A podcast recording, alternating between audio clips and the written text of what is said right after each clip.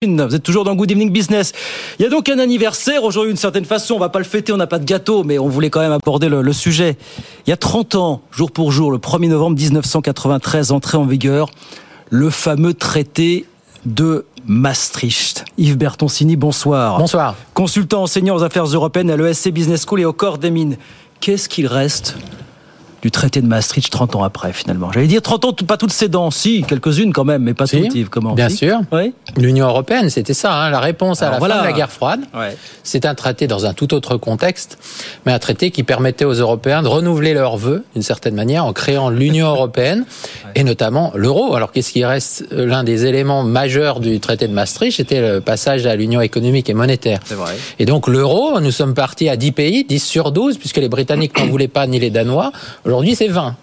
L'euro euh, fait partie de nos vies euh, quotidiennes. L'Union économique et monétaire a été euh, sans cesse d'ailleurs ajustée hein, depuis lors, parce que c'était pas parfait hein, les plans, les plans initiaux.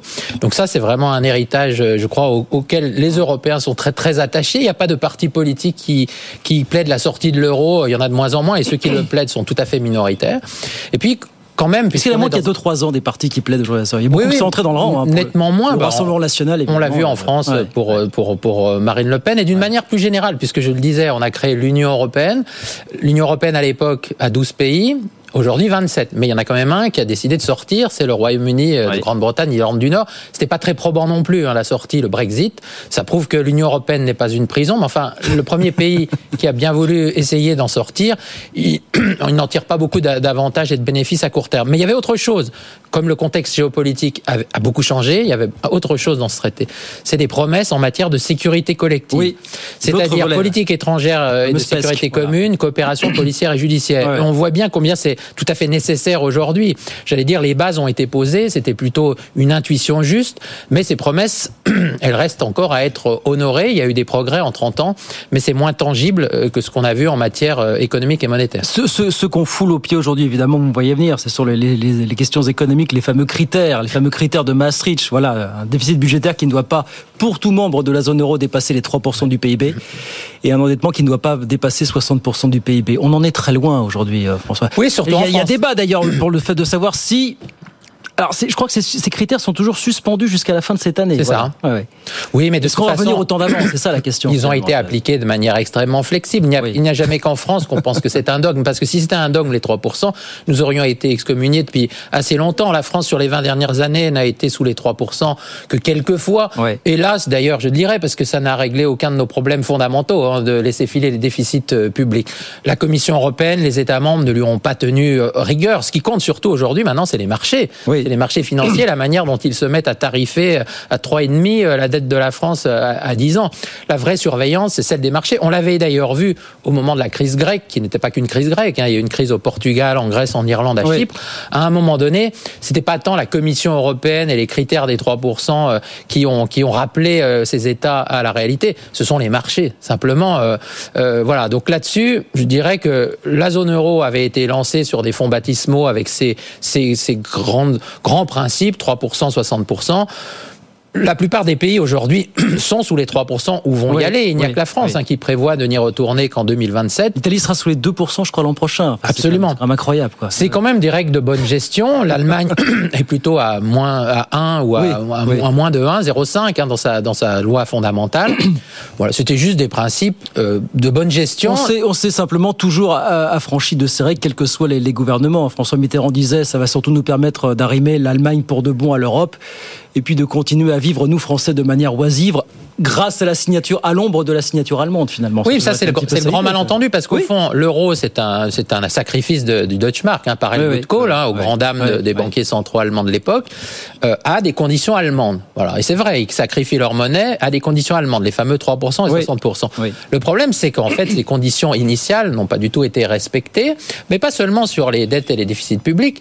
Il y avait aussi la, ce qui était écrit dans le traité de Maastricht, c'est qu'on ne sauverait pas des États membres en difficulté, no bailout. Et qu'est-ce qu'on a fait, et je m'en félicite, on a sauvé. On a sauvé la, Grèce, l'Irlande, le Portugal et Chypre. L'union bancaire, hein, c'est-à-dire le fait que maintenant les banques sont contrôlées depuis Francfort, la Banque centrale s'est vue dotée de nouvelles, nouvelles prérogatives. Ça aussi, c'était pas prévu et les Allemands n'en voulaient pas. Ça a été fait sous la pression de la nécessité.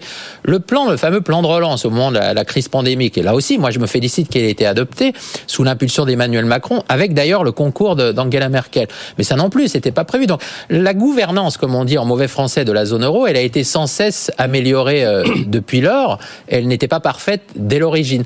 Mais euh, aujourd'hui, bon, écoutez, on a une monnaie euh, qui représente 20% des réserves de change au niveau international, un peu moins d'un tiers des, des, moyens de paiement, qui réunit 20 pays, puisque la Croatie nous a rejoint il y a très peu de temps, à la satisfaction de tous. Ce n'est pas idéal, mais ça au moins évite les guerres monétaires entre nous, parce que on peut se demander ce qui serait passé avec les dévaluations compétitives euh, si nous avions eu des monnaies différentes face à la crise pandémique ou encore face à l'invasion russe de l'Ukraine. Quand, vous entendez ceux qui disent Maastricht et tout ce qu'on est suivi, l'euro a, appauvri la France, vous dites non, l'euro n'est pas responsable, c'est la France elle-même en se vautrant dans l'oisiveté qui s'est déclassée toute seule à l'ombre de l'Allemagne finalement d'une certaine façon encore une fois. Quoi.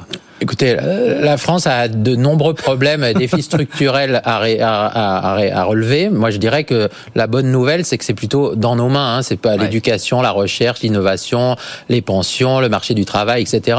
L'euro a bon dos. Voilà. Il se trouve qu'il y a beaucoup de pays qui sont dans la zone euro, 20. Il y a qu'à regarder les performances des pays d'à côté. Ils s'en sortent pas si mal. La France a des résultats corrects. Hein. C'est pas, on n'est pas non plus les derniers élèves.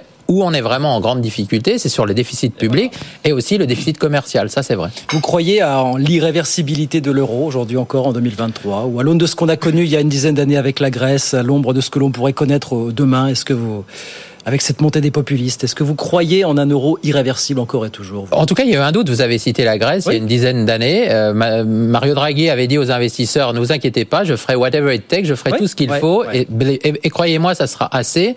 Euh, les Grecs ont eu euh, le destin de leur pays entre leurs mains. Hein. Monsieur Tsipras a essayé un bras de fer avec l'appui de, son ministre des Finances Varoufakis. Il a décidé d'accepter une position très amère hein, pour la Grèce, c'est-à-dire un plan d'austérité pour que la Grèce soit remise à niveau. Ça va pas si mal en Grèce aujourd'hui, même si... Les Grecs empruntent moins à 10 ans moins cher que les Américains. Il faut le faire. Absolument, même s'ils n'ont pas retrouvé le niveau de vie euh, d'avant la crise, sauf qu'ils vivaient à crédit, ils vivaient au-dessus de leurs moyens. Et donc, c'était une tragédie, hein, ce qui s'est passé en Grèce. Mais pour répondre à votre question, là, la question a été posée aussi bien aux Grecs qu'aux autres Européens l'euro est-il irréversible Il a été décidé que oui. Et moi, ce que j'observe aujourd'hui, c'est que 20 pays ont rejoint la zone euro et que dans aucun de ces pays, il n'y a euh, un parti politique euh, qui euh, préconise avec le moindre écho populaire et la moindre chance de gagner la sortie de l'euro. Donc oui, je dirais que c'est irréversible. Davantage que ne l'était l'appartenance à l'Union européenne, parce que pour le coup, les Britanniques, bon, qui étaient un pied dedans, un pied dehors, ont choisi de sortir. Sortir d'une union monétaire, je crois que les opinions publiques, les investisseurs assimilent ça à une instabilité un saut dans l'inconnu, et que maintenant que cette union monétaire est ancrée, en tout cas pour ces 20 pays, on a instillé l'idée que ce n'était pas possible, tout simplement. Voilà. Bah, c'est techniquement possible. on n'est pas passé loin. la Grèce, Monsieur Varoufakis visiblement voulait voulait refaire battre la drachme. Il avait commencé à faire des simplement politiquement, il n'y avait pas le soutien des Grecs parce que qu'aurait valu la drachme au lendemain euh, de cette aventure? Bon, donc traité de Maastricht, 30 ans après, succès Yves, fondamentalement, oui. En tout cas sur la partie économique et monétaire, euh, des avancées positives des résultats assez encourageants. Et puis sur la partie euh, sécurité collective, en revanche, des promesses qui sont toujours à tenir. Il y a eu des progrès en matière de coopération policière et judiciaire. Il nous la faut hein, face au terrorisme islamiste. En matière euh, de politique étrangère et de sécurité commune, on le voit face à l'Ukraine, il y a un front commun, c'est assez efficace. Mais dans la guerre d'Irak, dix ans après Maastricht, bah, l'Europe était totalement divisée. Et on voit bien que face euh, au conflit entre Israël et le Hamas, il y a aussi des, des lézards. Hein. Nous sommes unis dans la diversité, des sensibilités différentes.